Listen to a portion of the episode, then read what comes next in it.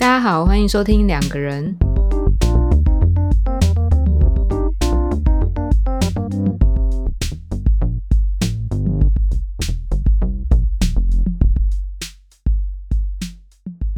大家好，我是 Y，我是鱼。我们今天又要来讲感情的话题喽。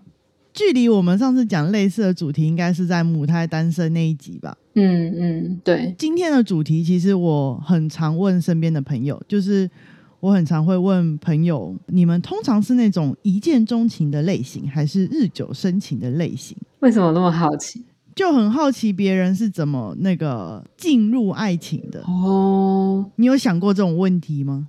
有哎，我我之前因为其实我也还蛮常被别人问这种问题。嚯！所以好奇的人不止我，对，应该是说大家对这个问题都还蛮好奇的，嗯，会互相去问朋友啊，身边的人，嗯，而且我觉得没有没有固定的答案，所以每一次问得到的答案都会有点不一样。嗯，哎，不过我身边的人比较常是问完了之后，他们就会说，呃，比如说，比如说我回答一个答案好了，然后他问他问完之后，他可能就会说。哦，你跟我一样哎，然后就开始讲自己的事，或者是哎，你跟我不一样哎，然后又开始讲自己的事，比较是这样。所以他们只是想要得到认同而已嘛？对我，我觉得，我觉得我身边比较多是这样子的人呢。哦，他们想要找同类，是不是？好像就是大家好像多多少少在感情当中都会稍微思考一下自己到底是哪一个类型吧。嗯。的确是，的确是，而且我觉得，就是你是其中一种类型的话，其实你很难理解另外一种类型的人是怎么样的状态。对，所以这也是为什么我很常很喜欢问人家的原因。嗯嗯嗯，对。如果他跟我不一样的话，我就会追问。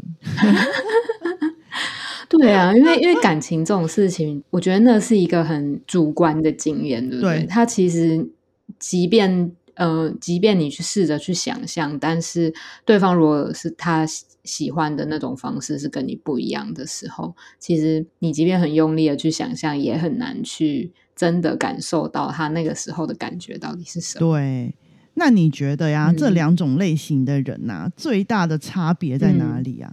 我在想是产生情愫的时间点。你说速度吗？还是对速度？呃。哦，我刚刚想象的比较是一个，你讲速度其实也是，然后我刚刚想到的比较是一个那种对于一个人怦然心动的感觉的那一个时间点嘛，因为一见钟情感觉好像是很快速，然后你你看到他的那一瞬间，你可能就就觉得哇，好想跟他在一起哦，好想跟他谈恋爱哦，好爱他，好喜欢这个人哦之类的那种感觉嘛。但日久生情，可能一刚开始并不会有这种感觉。哦，我知道你说的意思了。你的意思是不是说，就是从你认识这个人开始，到你对他有爱情的感觉，这中间的时间？嗯嗯嗯，好像有一个差差别。因为日久生情，可能那个时间是有点像累积出来的嘛，然后慢慢越来越的那种。一个浓度浓度的感觉嘛，达到阈值的时候，他就发现 这样，好科学哦！你刚刚这样形容，会让我想到这个。这个说法。对，哎，可是我有问过一些就是日久生情倾向的人呐，嗯他们说其实他们在呃发现自己喜欢这个人的时候，其实也是一瞬间的事情，哎，只是通常那个对象他们是认识很久了。嗯嗯嗯嗯，他比较不会对那种刚认识的人有那种谈恋爱的感觉、喜欢的感觉。哦，所以他们本来就是这样子的人，好像是吧？就是很奇怪的是，好像通常某一种类型的人都大部分的经验都是属于那个类型的。比如说，他一直以来谈恋爱的模式就是都是日久生情的，可是他他他就比较嗯少那种一见钟情的经验，甚至他比较没办法。想象那个经验是什么？所以其实他们也都拥有怦然心动的感觉耶。当然没有怦然还叫爱情吗？因为我我一直以为日久生情的那种人，他们的那个怦然心动的感觉，可能没有那种一见钟情的那种那么的激烈，这样子哦，就是比较他们比较涓涓细流行，也是有可能是这样子的。嗯嗯嗯，但是也有可能是那种他们认识了很久，但是一直以来都是朋友的感觉。然后，当他们发现自己有一点喜欢对方的时候，那个也是那个也是那种怦然心动的感觉啊。哦，所以也是有可能是一瞬间的事情。所以那个关键是不是只说认识这个人时间的长短？嗯嗯，对，没错。不过这我就很好奇，为什么有些人像我刚刚讲的，他都是倾向于一呃一见钟情的模式，然后另外一些人他们都是倾向于日久生情的。因为我问过我周边的朋友，真的大部分都是分成这两种人，嗯很少是两种经验都有的。哈是哦，哦对啊，你有遇过吗？那种两种经验都有的？你这样讲还真的好像没有。哎、哎有啦有啦有啦有啦，但是那个、嗯。那个说法比较特别，就是说比比较常听到的那种经验是，就是呃，他可能之前都是一见钟情的经验，然后然后可能在一见钟情的经验里面经历的失落也蛮大的，嗯。然后之后呢，有的人就会在想说，我以前都是那么容易一见钟情的人，我之后来试试看日久生情好了，这样子，然后就开始可能 比较没有那么急着要跟他一见钟情的人那个朋友在一起之类的，但是但是。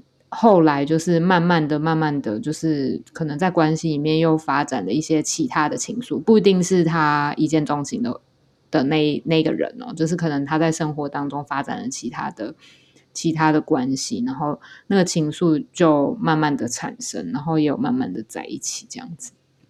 哦，所以他是自己调控吗？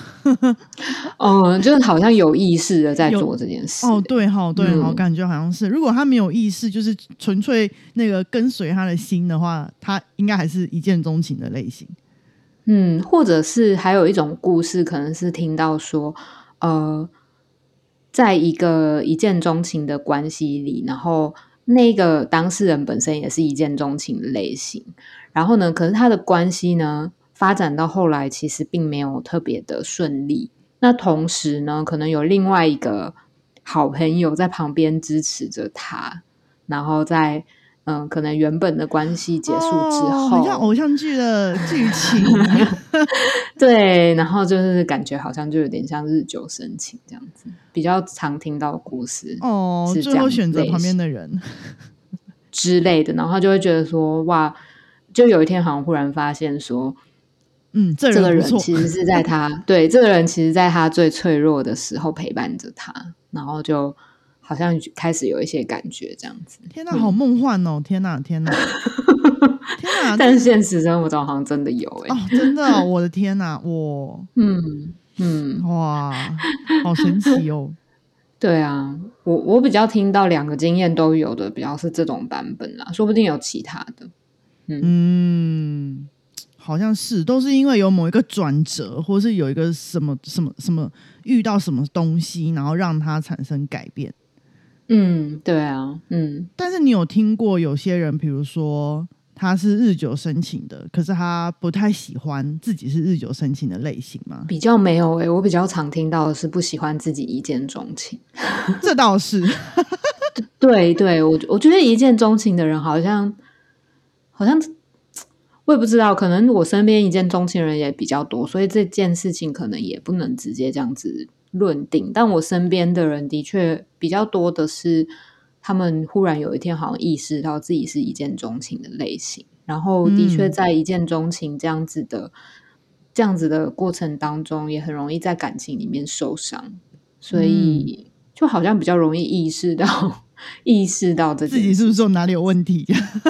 或者是就开始自我探索吧，就是哦思考自己的感情观啊之类的。哦，哎、可是我身边比较多的是日久生情的类型、哎，所以很难找到那种一见钟情的类型的人哦，哼，分享跟我分享他们的经验。是哦，对哦，对啊，我身边比较多日久生情，就是那种就是从很好的朋友，然后嗯呃变成恋人，或者是从同学，很多是这种吧，就是从同学变成恋人关系，嗯很多哎、就是我身边大部分都是这种，不然就是认识很久的朋友，然后突然间突然发现他们他们怎么在一起，越走越近这样子。对，很特别。嗯就是我身边比较多都是这种，就是跟已经认识一段时间的人谈恋爱的例子。嗯嗯嗯嗯，那他们有不喜欢自己的那个日久生情吗？好像倒是跟你讲的一样，倒是不会特别不喜欢，但是他们通常都还蛮想要体验看看一见钟情的感觉，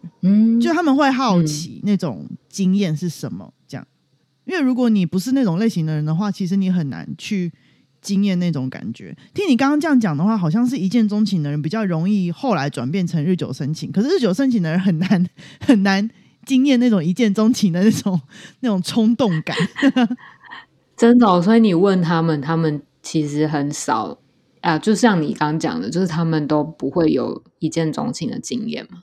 就是他们从以前到现在都是日久生情。我我身边的例子是比较少啦，但是我在想说，他们如果现在来思考一下，他们可能有什么共通点的话，我觉得他们好像都对于亲密关系，就是对于爱情这个东西。应该怎么说？就是一开始都会保有一个距离哦，比较是这种特质。呃，对他们比较是这种特质的人，就是跟大家都先从朋友开始当起，他不会见到一个人就就就去想他喜不喜欢他，就大家都是朋友。嗯，见到一个人就是想喜不喜欢他，会不会太有点饥渴？哎。那就是一见钟情的感觉啊！嗯，怎么可以说是饥渴呢？你一定不是一见钟情的类型。哎，我我没有到一见钟情，但是我不大能就是日久生，我也不大能日久生情。应该哦，所以是不能哦？为什么？为什么？我可能就是看到一个人，我会有一种感觉，就是我会觉得我好想认识他哦，这样子。然后就是会有好感，但没有到就是哇塞，我超喜欢他，就是会觉得很想要跟他交往之类，不是，就不是那种感觉啦，就只是可以知道说他是归类于有好感的那一类，这样就淡淡的，然后就会觉得说哦，很想要进一步的认识他，但也不会说一定要跟他交往，就只是想要进一步的认识这样子。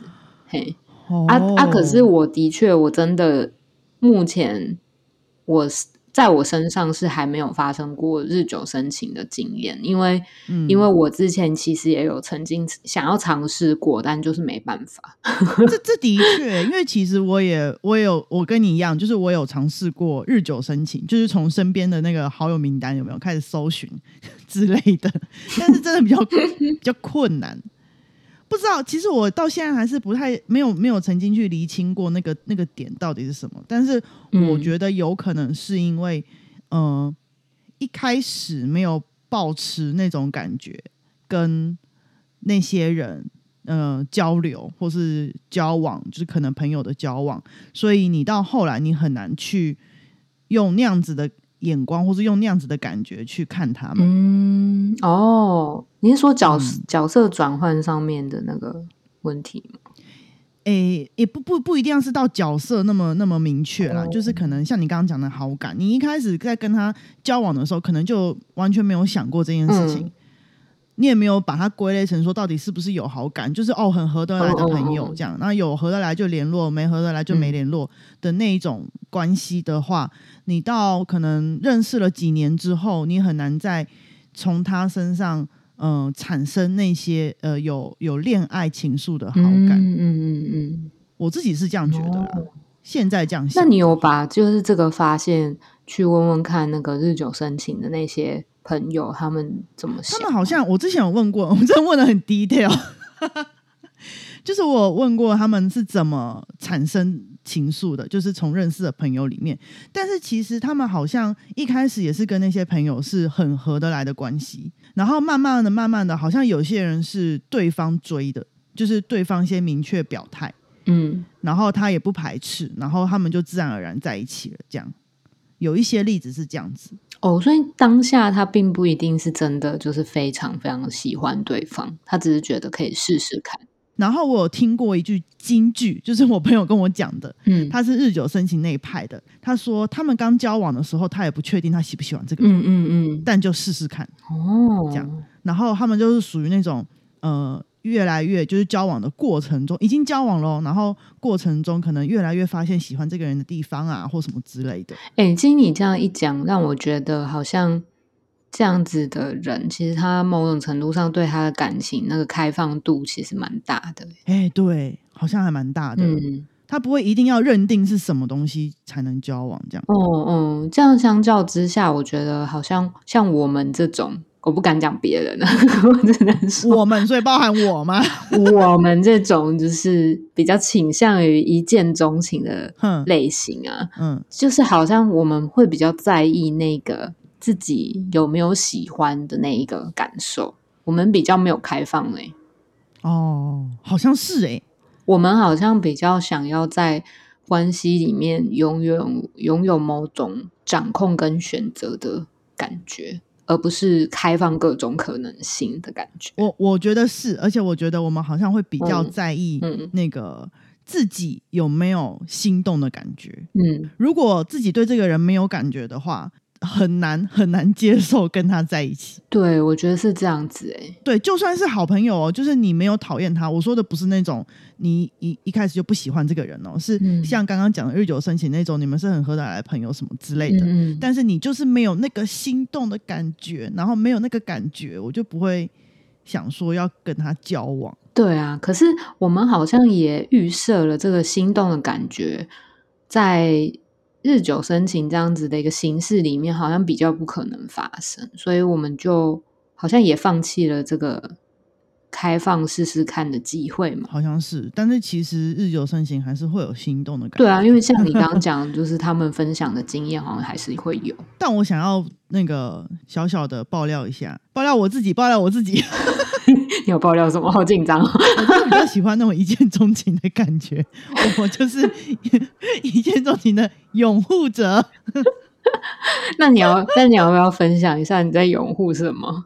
就幻想，哦，幻想，幻想的感觉嘛。我自己其实有意识到这件事情，但是我觉得那个感觉还是蛮好的。，对，然后我有意识到，其实大部分是幻觉。为什么？为什么你会忽然？应该是说你的幻觉是什么呢？你为什么会忽然意识到那个是幻觉？应该是说这件事情过后之后，我再回去看，就会发现，其实我对这个人真的没有那么了解。我才发现，可能我们其实个性根本很不合。嗯嗯、在那段期间里面，是因为因为很喜欢，所以可能会忽略一些东西，或是呃忽视一些你本来很重视的事情。嗯嗯嗯嗯嗯，对，然后让自己沉浸在那个感觉里面。但是不得不说，那个、那个、那个还是很美好的，就是那个喜欢一个人的感觉哦还是很美好的。所以其实你某种程度上是非常享受于那个在幻想你想象中的他跟你的关系。对，好像是啊、这样讲起来好像有点奇怪。不过说不定，说不定也有很多人跟你是很相近的，嗯，来找同好。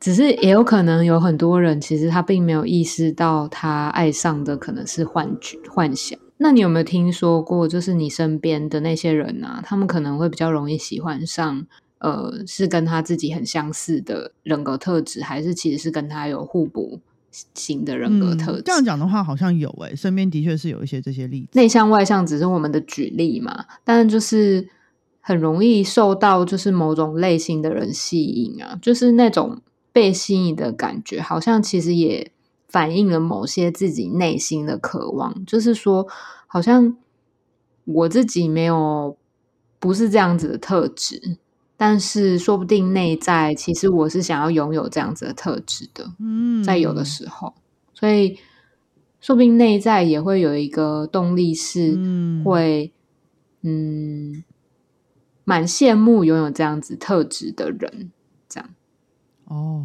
嗯。好像有诶、嗯。嗯，可是这个我觉得可以再谈的更深深入一点，嗯。就是呃，像我听过，不管是一见钟情哦，或是日久生情哦，当嗯。你喜欢一个人的时候，很多时候这种感觉可能会跟自己的需求有关，哦，就是跟你过，去经验有很大的关系。嗯对对对。而且我觉得一见钟情类型的人更容易会被这件事情影响。哦，就是说，就是说，你可能我只是随便举例啦，就是可能你对。过去成长背景里面，你可能很缺乏某种感觉，然后你很容易可能就会被成被可以满足你这种感觉的人吸引。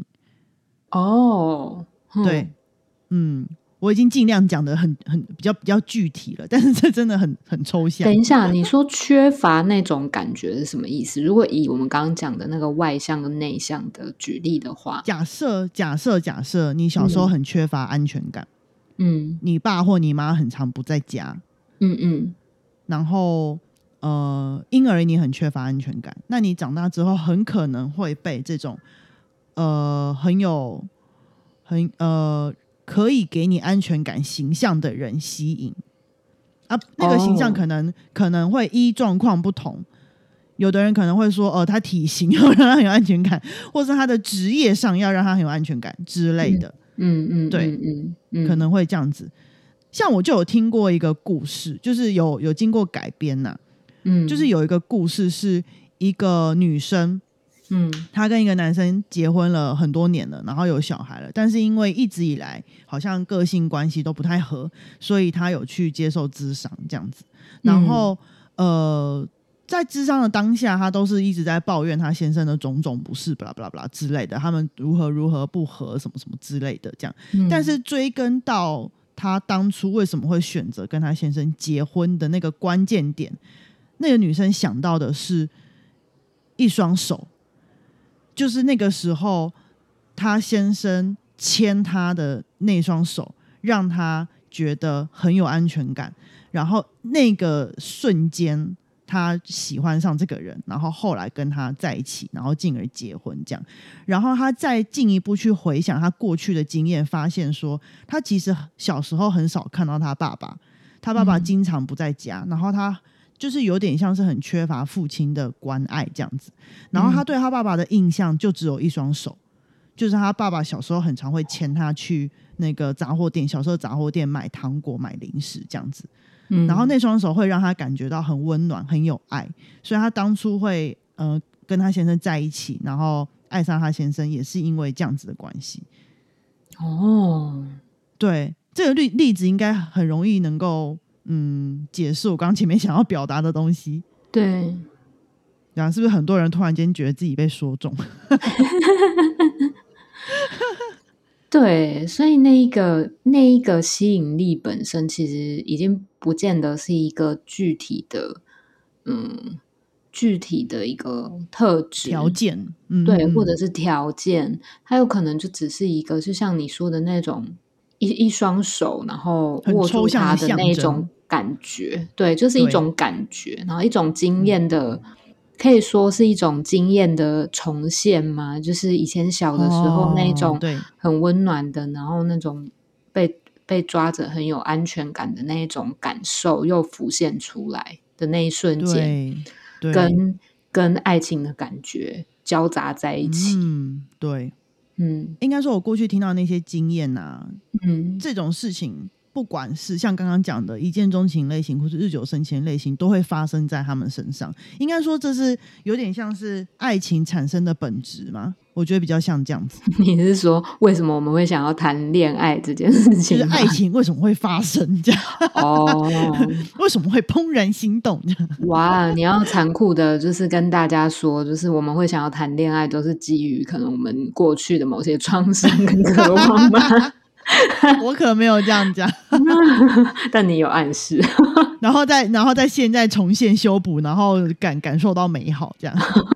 虽然不是每个人都可以感受到美好，对啊，但但其实如果真的可以在其中感受到美好，然后真的有修补，那又那那也是一件很好的事啊。真的。对啊，那是一件很幸运的事诶。说实在的，嗯，这让我嗯。想到，这可能有点离题，但这让我想到一个 韩剧，嗯。是那个孔孝真演的那个《没关系是爱情》啊，嗯嗯嗯，很有名哦。你有看过吗？我没有看过，但我知道他很有名。啊，超好看，超好看的，因为它里面有嗯。一幕就是男女主角，然后有点像是坦坦诚相对，然后讲出自己过去的创伤这样，然后女嗯。主角就跟男主角讲了，然后有点像是互相呃互相理解了，然后能够知道对方呃在这个关系里面他渴望的是什么嗯嗯嗯。的那一幕，我觉得很感人，然后会让我想到这种经验。哦，你是指说彼此能够坦诚，然后把彼此内在的那个渴望让对方知道的那个过程嘛。对对对对对，嗯。就是你可能会因为各种原因爱上一个人，然后那个原因可能是像我们刚刚讲的，可能跟你过去的一些经验有关，不管那是不是创伤啦，我觉得不一定都是创伤，我们我们没有这么多创伤经验，但是它可能是一个呃不满足，或是一个遗憾，或是一个渴望，它不一定真的是创伤，不一定是嗯 trauma，、是啦，对。对，但是你因为这些东西，呃呃，成为你爱上一个人的的种子，或是嗯。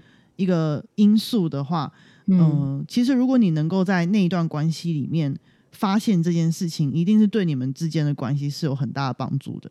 嗯嗯，嗯，然后那一嗯幕之所以会感人，是因为那个男主角就是有点像是接接纳了他这样子的的的需要或是渴望，这样。哦哦，因为的确那个需要并不一定是两个人都可以给瞬间就能够给彼此的，有的时候是需要一些协调跟磨合的，对不对？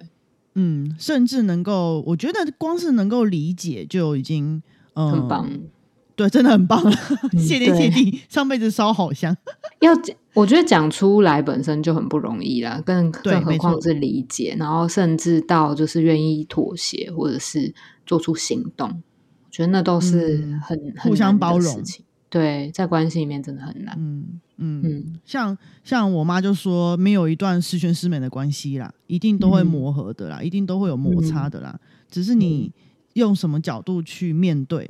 嗯嗯嗯，嗯，对啊，不不管是一见钟情或日久生情，最终如果真的都有进入到关系的话，最终都还是要面对类似的情境，就是一个过了热恋期之后的各种啊的生现活，实。没错，对，嗯，没错，嗯，就是王子公主结婚之后，还是有很多日常琐碎的事情。对啊，所以就是回到我们一刚开始讲的，不管是一见钟情或者是日久生情，其实我觉得任何关系里面的形式啊，都是混杂着两个人各种复杂的内在的一个状态。那两个人在一起，有的时候就是会去勾动彼此的一些内在的东西。嗯嗯，蛮现实的一个一个事情，就是，嗯，没有什么命，就是在感情里面没有什么命中注定这件事情了。就即便这个人天雷勾动你的地火，但我觉得那个东西啊其实没有什么命中注定，彼此都还是，呃，有可能是因为彼此的内内在正在渴望着什么，那那个渴望刚好就是被勾动了，这样子。互相吸引这样子。对对对，所以关系本身其实也可以反映很多自身的需求。没错，那就像你刚刚你刚刚讲的，如果真的到了一个嗯两个人没有那么合拍，或者是两个人真的真的有一些关系上面的困难需要去克服的时候，去重新的思考自己内在的那些渴望和需求，以及就是能够表达，让对方知道，彼此能够互相理解，这个都会是非常重要的一件事情。没错，没错，没错。至少自己要先厘清一下自己的内在是什么样的一个状态啊。我觉得，对，嗯嗯嗯嗯，当初嗯会喜欢上一个人，一定都是有各种原因的呀。对，但是能不能跟这个人一直长期的走下去，又是另外一件事情。嗯对，有些人可能意识到自己是因为这样子的需求而跟这个人在一起之后，呃，有些人可能会选择分开，那、有些人可能会选择继续继续在一起，然后进而去包容他那些不合的部分，嗯嗯。这都是有可能发生的。对啊，所以那个其实就是当彼此能够坦诚的让彼此知道自己的需求之后，要做出什么决定，那个真的也是就是要尊重自己跟别人的决定。嗯。啊，这集我觉得最后很想要呼吁呼吁大家来留个言或是什么哈之类的，你要呼吁什么？快点！就大家大家到底是一见钟情型还是日久生情型？哦，好啊，我想我要我要我要学你的朋友，就是要要要拉那个要拉赞同，拉赞同什么意思？没有我想要我想要找认同，我想要找认同。哦，好好 好，你你要你要那个私信是不是？对对对，大家可以那个留言一下。对我们呃之后这这集上的时候可以办个 IG 投票，不知道有没有人会投？